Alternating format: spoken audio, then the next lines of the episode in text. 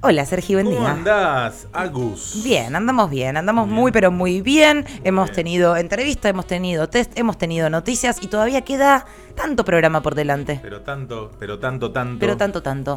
Y sobre todo uno de mis momentos favoritos, que es tu columna, Sergio, de deporte y coso. Ah. Deporte y coso para el día de hoy. eh, vamos a hablar de tenis. Oh, me El gusta el de hoy. tenis. Vos sabés que a mí me gusta el tenis, Sergio. Sí, ¿has Creo que nunca lo habíamos charlado. He jugado ¿sí? de pequeña. De muy pequeña. Bueno, eh, muy bien. Sí, se me Vamos, daban perdón, más- vamos a hablar de que Federer por primera vez en no sé cuántos años dejó de ser tenista del top 1000, ponele. 100, top 100 creo. De top 100, sí, Sí. me duele en el alma, pobre Federer. Sí, no, no vamos a hablar de eso. eh, Roger. Vamos a hablar de tenis femenino en este mira. caso. eh, y tenis femenino argentino en este Ah, caso. La pelota. Y entonces, ¿quién se te viene a la mente si decimos tenis femenino Argentina? Gaby. Gaby Sabatini, pero no vamos a hablar de Gabriela Sabatini, Oh. ¿eh? no vamos a hablar de Qué, qué linda que es. Qué hermosa bien que Qué es, cosa, Gaby. Sabatini, te amo. El otro día no me acuerdo por qué estaba hablando con alguien y decían, es como odiar a Gaby Sabatini, decía uno como algo que no era imposible, ¿viste? sí, está muy bien. Claro, ¿quién no quiere a Gaby, no? Es tremendo. O sea, es, es un- eso es que hay consenso 100%, ¿no? Esos 100%. personajes que hay consenso. Bueno, otras eh, tenistas también fueron muy buenas en Argentina. Paola Suárez, por ejemplo, ha ganado medalla en los Juegos Olímpicos junto a Patricia Tarabini y ha sido número uno de dobles durante mucho tiempo. Eh, tal vez lo más cercano, Gisela Dulco, ¿no? Sí. Eh, que también la hemos conocido por bueno sus cuestiones con Fernando Gago. Eh, ¿no? siempre le quieren meter alguna cosa. Pero Eh, jugaba bien al tenis también. No, no, gran jugadora, ha sido sí. también de las mejores número, de- no sé si yo número uno, pero de las mejores también durante mucho tiempo en doble femenino. Y bueno, después varias, ¿no? También que, que tuvieron, pero vamos a ir viajar mucho más atrás en el tiempo en este caso, para hablar de algo que no es tan fácil de encontrar su historia. En los últimos tiempos un poco más, pero durante mucho tiempo eh, estuvimos ahí como eh, al costadito y no la pudimos encontrar. Se llama Mari Terán de Weiss. No sé si te suena el nombre, si alguno no. No, No, me parece cero. perfecto porque a mí tampoco me sonaba hasta hace unos años. Eh, estamos hablando de Mari que nació el 29 de enero de 1918, para que veamos hace cuándo que nos vamos a ir para atrás en el tiempo, en Rosario. A los 7 ya jugaba al tenis y empezó a jugar en, sus- en su ciudad natal, en un par de clubes, en el Atlético de Rosario, en el Rowing Club de Rosario. Después llegó al Labu Tenis también acá en Buenos Aires y al Club Atlético River Plate. Jugó torneos nacionales en representación de Santa Fe eh, y en total en su carrera jugó 1100 partidos y ganó 832, un porcentaje tremendo. Tremendo. Eh, en el año 1950 venció, eh, ya se hizo jugadora internacional, venció en, abiertos de, Ita- de Irlanda, de Israel, en Alemania, eh, ganó medallas doradas en los Juegos Panamericanos, eh, fue número uno de Argentina en 1941, 44, 46, 47 y 48, ganó 28 títulos en total eh, y venció a las mejores de la época en esos tiempos, así que se podría decir que fue una de las grandes tenistas eh, de, esos tiempos. De hecho, fue la primera tenista argentina en la historia en llegar al top 10 del ranking mundial. En el año 1950 eh, llegó al ranking número 10, ¿no? Así para ver eh, los logros, ¿no? O sea, la verdad que en ese momento de lo mejor del tenis nacional en cualquiera de las ramas, hasta ese momento en los 50, y como decíamos antes, sin embargo, no se tiene mucho en No, cuenta. es verdad. O sea, para 1950 eh, no es que teníamos un montón de tenistas masculinos Na- nada, en esos hecho, tops. nada, nada, nada. Y ella estaba ahí y nosotros hoy en día no la recordamos, no sabemos de ella. Mirá. Exactamente. Y no, tenemos un audio para, para, para tener un poco de idea, como que un mínimo, ¿viste? Me gusta esos registros históricos de los tiempos, de una llegada de ella de un torneo que había ganado y la llegada del vuelo. Y hay un audio ahí chiquitito para escuchar. A ver. A ver. Llega al Aeropuerto Nacional de Ezeiza la brillante tenista argentina Mary Terán de Weiss, luego de haber cumplido una magnífica campaña en los sets de Europa y de América. Nuestra compatriota es recibida con las cordialísimas expresiones de simpatía y cariño que se reserva a los vencedores. Bueno, ahí un poquito para mostrar ¿no? Eh, lo que sucedía en esos tiempos. Era también eh, ahí. eh, tenía por la prensa, estamos hablando de los años 40, más o menos 40 y 50. eh, y bueno, después también nos vamos a meter en cuestiones que acá nos encanta, que no tienen del todo que ver con lo deportivo, eh, pero sin, sin alejarnos tantos del tenis. Desde chica eh, y durante mucho tiempo y toda la carrera tuvo siempre una rival, ¿no? Una rival acá en Argentina, tipo eh, Vila- eh, Vilas con Batata Clerc, que en los 80 habían llegado a la final de la Copa Davis sin hablarse, ¿no? Por ejemplo, jugaban juntos en la. Copa Davis sin hablarse. En este caso era parecido, porque también compartieron medalla de oro en los Juegos Panamericanos, pero siempre se enfrentaban entre ellas, se llamaba Felisa Piedrola. Quien en el año 1939, en la final del Campeonato de la República, cuando van a, viste, que cambian, cuando cambian de, de lado y se cruzan, le dijo putita rosarina, ¿no? Por ejemplo. No, qué picante. Así, directo. Estamos hablando del 39, tenía 18 años nada más, Maritirán de Weiss en ese momento. Ay, puta. Eh, no, 19, perdón, 19 años. Nada, y le tiró así. Eh, tan fuerte fue que pidió ir, viste que en vez podés pedir como un, un tiempo para irte al vestuario si te sentís mal algo. Pidió ir, se volvió y abandonó, Mari, ese torneo. Ay, no. Lo, lo fuerte que fue la cuestión. Eh, bueno, en esos tiempos, eh, más allá de la bronca y la, rival, la rivalidad que se iban generando, también la cuestión venía por el lado de que Mary eh, era de las primeras que se animaba a jugar con polleras más cortas, ¿no? Eh, para estar más cómoda también. Y bueno, obviamente, sobre todo en esos tiempos, todo eso era mal visto y eran decir, mirá, esta No, es es que sí, ubicada. imagínate en ese momento, con esa calidad deportiva, que venga tu contrincante y te diga eso, te puede llegar a ca- cagar la cabeza. Pero digo, no era casual que le haya dicho putita y No, claro. otra cosa por todo esto que hablamos. También era, eh, eh, Mari ta- resaltaba mucho por su belleza física. Entonces, todas esas cuestiones de ser buena, eh, ser linda, usar pollera corta, bueno, generaba que en esos tiempos le digan, bueno, sos esto. Y así, así fue eh, esta cuestión. Pero bueno, durante toda su carrera eh, se enfrentaron. De todas formas, como decíamos, llegaron a jugar juntas. Incluso los enfrentamientos después vinieron también por cuestiones ideológicas. Así que también cada vez más fuerte era la rivalidad entre ellas. En el año 1940, en un viaje a Córdoba, conoce a Heraldo Weiss. hasta Entonces era Mariterán, Claro. ¿no? Ahí conoce a Heraldo Weiss, también jugador argentino de tenis, que ha jugado en la Copa Davis, por ejemplo. Eh, y ahí empezaron a jugar juntos, en pareja, en doble ex mixto. Y empezaron también a ser pareja hasta que se casaron, ¿no? Waze es el mismo Waze del, del sur, el empresario, el que tiene ahora lo- lo- los No, ahumadores y no, todo eso. Ah, no, no, nada que ver. Eh, no sé si nada que ver, capaz un Capaz familiar era o algo, pero no, no, no es él, por supuesto. Eh, bueno, fue la primera en viajar a competir al exterior, la primera tenista argentina en viajar a competir al exterior.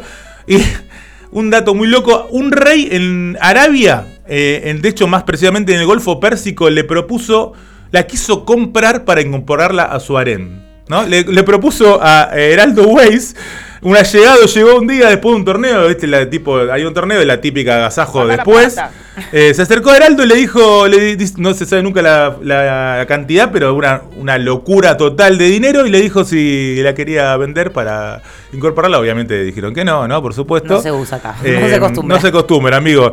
Pero bueno, ¿qué pasaba con Heraldo? Eh, estamos hablando de los años 40 y 50, ¿no? Y bueno, mira, escuchamos esto para entrarnos un poco más en contexto. que sea desde esta hora, que será histórica para la República, el coronel Perón, un vínculo, un vínculo de unión, que sea esa unidad indestructible e infinita para que nuestro pueblo no solamente posea la felicidad, sino que también sepa dignamente defenderla. Contextualizame un poco. 17 de octubre de 1945, Sí, discurso de Perón. sí. ¿Qué pasa? Heraldo era peronista, ¿no? Ajá. Heraldo era peronista y rápidamente Mari comenzó a tener también los mismos ideales. Eh, eran muy admiradores de Perón y participaban eh, activamente del movimiento justicialista. Y Mari, de su mano también, ingresó también a ese círculo peronista y se hicieron muy amigos de Perón y de Eva Duarte, ¿no? Mira. Eh, estamos, por supuesto, ahí mitad de los, no- de los 40 también empezaban a tener apoyo para los viajes eh, y demás cuestiones deportivas. Eh, como decíamos, ganó los Juegos Panamericanos. Los primeros Juegos Panamericanos de la historia se jugaron en 1951 en Buenos Aires. Y Mario, como decíamos, ganó dos medallas de oro bajo la atenta mirada de Perón, que iba a ver todos los partidos de ella. Ya era como la tenista del pueblo, por decirlo de alguna forma. Aparecía en, la- en las tapas de las revistas, del gráfico, que era la primera mujer que aparece en la tapa de revista del gráfico, como un gran dato también, el 13 de Ah, julio. ahora que decís del ese 51. dato, la vi la tapa alguna vez. Está con la pollera, Sí, eh, sí. sí, Ahora ahí, que lo y, decís y así, la sí. raqueta, Claro. eh, porque había Eh, una mezcla justamente en la tapa, perdón, Naus, entre ese tipo que se jugaba, deporte y sensualidad, ¿no? Claro. Por decirlo de manera. Una cosa así. Ahora entiendo un poco mejor acá en el chat cuando vos preguntaste de quién estoy hablando. eh, salieron ahí a adivinar un poquito en el chat y eh, Navarro adivinó que Bien, estábamos hablando de. Mary y ahora no me llama la atención que lo haya Que lo haya adivinado, ¿no? Bueno, eh, También fue la primera tenista en tener un patrocinador que le confeccionaba la ropa. eh, eh, y también, bueno, empezó, como decíamos, a destacar por el glamour. eh, en Europa mismo empezó a crecer mucho también ella.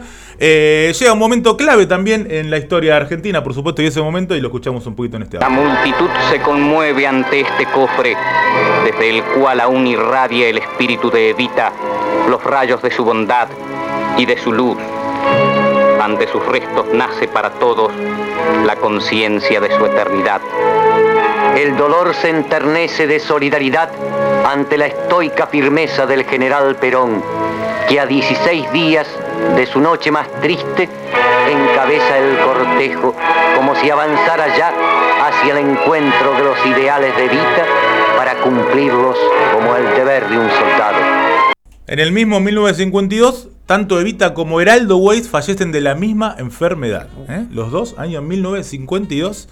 Eh, y ahí se empezó a hablar de una aproximación entre Perón y eh, Mari. y Mari, que llegó a su fin en su momento en cuestiones de relación, digamos. cuando dice la leyenda que cariñosamente el general Perón le, le muestra una vitrina de joyas que había sido de Evita y le dice que elija la que quiera. Y Mirá cómo se me ponen los ojitos. así. Muchacha, quiero significar que mi deseo es que todas las piezas le pertenezcan siendo mi esposa. Estoy pidiendo su mano, le dijo Oh. Perón. Me siento muy honrada, respondió Mari, pero estimo que no soy la indicada, ¿no? Le dijo Mari, así que le rechazó el pedido de, Mirá de matrimonio lo al general. que hubiera sido nuestra historia si Perón se hubiera casado con Mari. Tremendo. Mari. Eh, eh, Hubiera le- cambiado todo. Le negó allí entonces el matrimonio. Sin embargo, eh, tuvieron siempre una relación muy cercana. tuvo un car- sin tener un cargo público ex- exactamente, comenzó a trabajar en la Fundación Evita, en toda la estructura deportiva peronista, con, sobre todo el tenis, llevando el tenis a, a lugares muy carenciados, ¿no? Como eh, empezando a desarrollar el tenis en, en lugares más populares, cuando el tenis siempre era un deporte de medio de elite, Claro. ¿no? Y por supuesto la grieta ya estaba por ese entonces a flor de piel eh, y eh, empezó a ganarse va- varios enemigos por esta cuestión dentro del propio deporte, ¿no? Por llevar eh, a los pobres al lawn tenis, Claro. por decirlo de alguna manera. Eh, pero lo peor, lo peor estaba por venir. Estas escenas no requieren comentario. El drama que soportó el país hizo necesaria esta revolución libertadora que no fue contra las instituciones, sino precisamente para salvar al pueblo de la soberbia de un dictador y el sometimiento a un régimen despótico. 16 de septiembre de 1955, por supuesto, la Revolución de, eh, Libertadora. Tarán de Weiss estaba jugando en Alemania en ese momento, cuando se produce el golpe de Estado. Los militares mismos llaman a los organizadores del torneo para que la echen del torneo. En ese momento diciendo adhiere al régimen de puesto. Eh, no la echan del torneo, los organizadores se niegan a eso. eh, Y a- un gobierno democrático, ¿no? Un poco difícil de comprobar es- que, que- Exacto. Bueno. En Argentina, mientras tanto, le confiscaban el departamento, le robaban las cosas que tenía en el departamento eh, y también su negocio de ropa deportiva que contábamos antes. Eh, en ese contexto se mantuvo en el exilio, jugando todo por Europa. Cada torneo que se anotaba pedían que le prohíban eh, la participación, sin embargo, generalmente en España sobre todo, le negaban la... mm, eh, le negaban a los militares lo que pedían y jugaba tranquilamente, jugó durante varios años. eh, la Federación Internacional le permitió jugar en Europa. La prensa en Argentina no hablaba más de ella. No, no se habló más de ella durante esos años. Omitía Y todos la los triunfos. proscripción aparte, ¿no? Proscripción total, la tenista proscripta, por supuesto. Eh, antiperonismo, por supuesto. Los medios argentinos no publicaron ningún resultado en ese tiempo. Y la hicieron. Salió del mapa, salió del mapa en Argentina del deporte y seguían investigándola, buscando cuestiones por todos lados que no encontraban nada, por supuesto. Eh, solamente el apoyo a, a Perón, ¿no? Nada más que al Sí. tirano de puesto, como decía el, el audio. Y que- con el que probablemente se encontrara en España y seguirían teniendo cenas y Eh, siendo seguramente, amigos. seguramente. Eh, regresó en el año 1959 y tenemos el audio de por qué, claramente, porque volvió la democracia, por decirlo de una manera, con Arturo Frondizi. Rumor de aplausos y vítores anuncian el arribo del presidente electo. Frente al Congreso, el público suma su adhesión entusiasta. Llega el doctor Frondizi al recinto de la Cámara Joven. Juro por Dios nuestro Señor y por estos santos evangelios desempeñar con lealtad y patriotismo el cargo de presidente de la nación. Pero como sucedía eh, también con el peronismo en ese momento, Mari también iba a tener problemas acá en Argentina en esa cuestión, sobre todo en el ambiente del tenis que se tomó una revancha de ella, por decirlo de alguna forma. Eh, en el Verano Athletic Club, donde ella jugaba, eh, el portero le negó el ingreso al club. O sea, no pudo entrar al club a entrenar en ese momento. Se empezó a buscar otros clubes y en todos los clubes la iban rechazando. No la aceptaban en ningún club, no podía jugar. Eh, recién después de unos años empezó a jugar en River, fue el único club que le dio en ese momento, la inscribió en su equipo en el año 1963 recién, o sea, cuatro años después de que ella vuelva. Eh, y cuando jugaba River en los torneos, las rivales se retiraban. O sea, no la dejaban jugar tampoco. O sea, ella iba a jugar y la rival cuando veía que, era, que jugaba contra ella, se retiraba. O sea, era como también prohibida hasta por sus propias compañeras o colegas. Bueno, pero eso no le daba la forma. victoria, ponele. Sí, le daba la victoria, pero bueno. No te dejaban competir, O sea, claro, cuando pasaba eso, no competía directamente, ¿no? Por decirlo de alguna forma. Ella eh, medio que jugaba y no jugaba al mismo tiempo porque era la cara del tenis peronista, sin decirlo así, lisa y llanamente. Eh, y en el año 1964, con toda esta cuestión, tan solo un año después anunció su retiro del tenis por todas estas cuestiones. Bien podrida, dijo. En julio de ese año mismo escribió una carta abierta que salió en el gráfico eh, que decía mi situación constituye una inhumana e injusta persecución. ¿no? Ese era medio del título, eh, una larga carta que escribe públicamente. eh, y un cuadro depresivo en aumento en esa cuestión. Se quedó viviendo en Buenos Aires para cuidar a su madre. Pero la madre fallece al poco tiempo, lo cual genera también un poco más de carga en ese cuadro depresivo que a su vez empezaba a generar ya en los años 70 eh, el, el acosamiento hacia ella que la llamaban por teléfono para insultarla y para amenazarla. ¿eh? Todo el tiempo recibía llamados en la casa de insultos y amenazas todavía en esta cuestión por el hecho de ser peronista. Decía locura. en alguna nota, si a Evita le perdona- no le perdonaban ser mujer, conmigo no iba a ser menos. Yo además de peronista era una mujer que había logrado destacarme mundialmente en un deporte que acá era exclusividad, exclusividad de una élite masculina y esas cosas en este país no se perdonan. Uy, qué bien dicho. ¿Eh? Qué bien dicho. En el año 1980 eh, fue protagonista de una polémica cuando la ciudad de Buenos Aires y el Círculo de Periodistas Deportivos quisieron premiar a las cinco mejores deportistas de la, de la actualidad, o sea, de la historia, pero que estén vivas. Eh, y fue excluida Mariterán en ese momento. Muchos aficionados al deporte empezaron a protestar, mandaban cartas a la Nación como, la Nación como diciendo cómo puede ser que esté afuera Mariterán, que es una de las mejores, si no la mejor en ese momento. Eh, estaba lista, pero la bajaron, dijeron varios periodistas, por supuesto, en ese entonces. Recordando que en ese momento la intendencia porteña estaba a manos del brigadier Ovaldo Cacciatore. Estamos hablando de los 80, dictadura militar eh, e intervención por todos lados. Eh, el 15 de noviembre del año 1984. Ah, bueno, ¿Eh? llegó. Yo estaba viendo el final de esta historia muy trágicamente, o sea, que todavía queda, ya sé, pero digo, me la vi de- desaparecer de pronto. Eh, yo siento que me está quedando un audio, no sé, eh, queda uno solo, ¿no? No, bueno, todavía está, está perfecto, está perfecto. El 15 de noviembre del 84 fue trasladado de urgencia a un sanatorio de atención neurológica como consecuencia de haber ingerido barbitúricos. Eh, el 5 de diciembre le dieron el alta igualmente, la verdad que zafó de esa cuestión, y varias amigas de su madre que vivían en un departamento de Mar del Plata la invitaron a pasar unos días. Tan solo tres días después, la extenista estaba en el séptimo piso de ese departamento y se lanzó al vacío, suicidándose a los 66 años. Mm, grande. ¿eh? Eh, víctima de una profunda depresión que iba creciendo con el tiempo hasta llegar a, bueno, a esos límites. Del ambiente del tenis, eh, solo fue a su entierro eh, Enrique Morea, que era un exjugador y que en ese momento era dirigente internacional, el único personaje del ambiente del tenis que fue a su despedida. ¿eh? Bueno, y después uno se pregunta, bueno, esto, ¿por qué quizás no uno no conoce esta historia y demás? Bueno, acá hay un montón de razones. Todo, todo lo que dijimos. Y la mayoría son todas políticas. ¿no Su nombre cierto? directamente quedó olvidado, como decíamos en la historia. Recién año 2006 se inauguró en el Parque Roca un estadio que todos conocemos, que se llamó Mariterán de Weiss, porque se hizo más que nada para jugar al tenis la Copa Davis, entonces en homenaje a ella se le puso ese nombre. En el 2006. 2006. Eh, el gobernador era Tellerman en ese momento acá en Argentina, en Argentina, en, En Buenos, Aires, Aires. perdón. Qué porteño quedé, ¿no? Eh, sí, eh, sin embargo, el ninguneo continuó porque en los tickets después, los partidos se empezaron a jugar ya en- recién en 2007-2008, ya Macri, ¿no? En el, Sí. en el gobierno de la ciudad. Cuando se imprimían los tickets decía Estadio Parque Roca, no decía Estadio Mariterán de Weiss. Ay, soretes. En el año 2012 el gobierno de la ciudad, eh, con Macri todavía, eh, y la Asociación Argentina de Tenis recibieron denuncias por todos lados por omitir el nombre porque seguía sucediendo todo el tiempo eso. Le ponían Estadio Parque Roca en vez del estadio que el nombre que tenían. Eh, Arturo Grimaldi en ese momento era el presidente de la Asociación Argentina de Tenis y dijo, no hay que ponerse quisquillosos, no tengo nada contra la señora, pero hubiera preferido el nombre de alguien que uno a los argentinos, no que los desuna.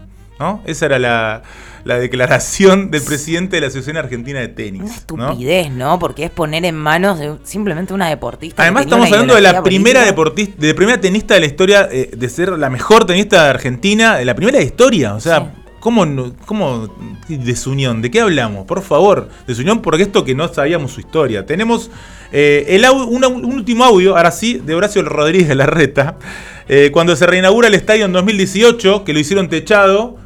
Eh, a días de empezar los Juegos Olímpicos de la Juventud, ¿se Sí. acuerdan? ¿No? Lo escuchamos a Horacio. Al hacerlo techado puedes usarlo todo el año, puedes prever con tiempo, eh, se le puso más comodidades con las butacas nuevas, ¿no? La verdad se mejoró mucho esta zona sur de la ciudad con este estadio también va a tener mucho más desarrollo, ¿no? Cada evento que hay vienen 8.000, 10.000, hasta 15.000 personas. Todo es- esta es la mejor manera de desarrollar el sur de la ciudad. Es un gran desafío el poder mostrarle al mundo lo que somos capaces de hacer los argentinos, los porteños, cuando trabajamos en equipo, con profesionalismo, con tiempo, Pensé que los Juegos Olímpicos son la vidriera número uno. O sea, vamos a tener la lupa de todo el mundo mirándonos estas dos semanas. Y estoy convencido y con mucho orgullo de que vamos a realmente dar una imagen de mucha seriedad. Bueno, podríamos hacer un bloque entero más por estas palabras de la reta, pero bueno, no lo vamos a hacer en este momento. Sí, decir un par de cositas. Por un lado, que habló de eso antes de los Juegos Olímpicos y finalmente en los Juegos Olímpicos, cuando se jactó de todo esto, no, se, no hubo deportes en, los- en el estadio Maritime de Weiss en ese momento. Porque se no llegaron con diferentes cuestiones. Este audio es de tres días antes de los Juegos Olímpicos. ¿eh? Un lavado de guita Eh, impresionante, ¿no? Se usaron para el prácticas nada más, para practicar boxeo y lucha. Pero supuestamente se iba a usar para jugar al tenis y no se logró. Eh, yo para, para un par de cuestiones, para mentir después, otras, pero no vamos a ir eh, por las ramas. Esto de que se hizo después, que para después sea una ciudad, muy lejos está todavía de, de eso. Hay mucha cuestión abandonada todavía en ese momento. Muchas denuncias de negocios eh, empresariales eh, Sí, en todo ese terreno. La, gente con los créditos UBA Exacto. adjudicados en ese predio que todavía al día de hoy no han podido acceder a su vivienda. Sin embargo, este audio está en un video de YouTube que ahí sí, en escrito dice inauguración, reinauguración del estadio Mariterán de Weiss, pero ellos nunca lo nombran. Claro. De hecho, en el año 2019, hace poquito nomás, cuando vino Roger Federer, ¿se acuerdan que vino Roger Federer a una exhibición? El gobierno de la ciudad lo nombró Arena Parque Roca. ¿No? En ese momento. Arena. Arena Parque Roca. O sea, siempre ninguneando el nombre de Weiss, que es el nombre real de la cuestión. Y acá está bueno porque yo me enteré a partir del nombre del estadio de toda esta historia, ¿no? Cuando en el año 2008, más o menos por ahí 2009, me enteré recién ahí que digo, che, ¿por qué se llama así? ¿Quién es? Y busqué, bueno, encontré. Algo mismo le pasó a Nadia Podoroska. Nadia Podoroska es la tenista número uno hoy de, de Argentina, que dice, bueno, yo me enteré porque fue a ver un partido cuando era chica, dice, eh, y además de Rosarina como yo, decía, eh, lo conocí debido al nombre del estadio. Eh, y me puse a pensar, dije, una mujer tenista, yo solo conocía a Gaby, dice la mayor referente, y empecé a buscar otras cosas. De curiosa por mi cuenta, me enteré que hasta era Rosarina como yo y que se tuvo que exiliar por peronista. Pero la conocí solamente por el estadio. Es lo mismo que dijo Paola Suárez, que la primera vez que escuché el nombre fue cuando vimos el nombre de- del estadio. Para que vean. Eh, La importancia. La importancia de los nombres muchas veces de las cosas, ¿no? Totalmente, ¿Eh? Que me parece que es un ejemplo muy claro. Hoy también un Rosario, en su Rosario Notario, una calle que lleva su nombre. Y también se juega la Copa Mariterán de Weiss, donde se recolectan útiles y libros para diferentes escuelas. Así bueno, que, qué lindo homenaje. eh, me parece que es un lindo final para toda esta historia de, de dolor y de proscripción a la mejor tenista hasta Gaby Sabatini de la historia argentina. Sergio, 10 de 10 para variar. Gracias, querida Agus. Vamos a escuchar un poquito de música.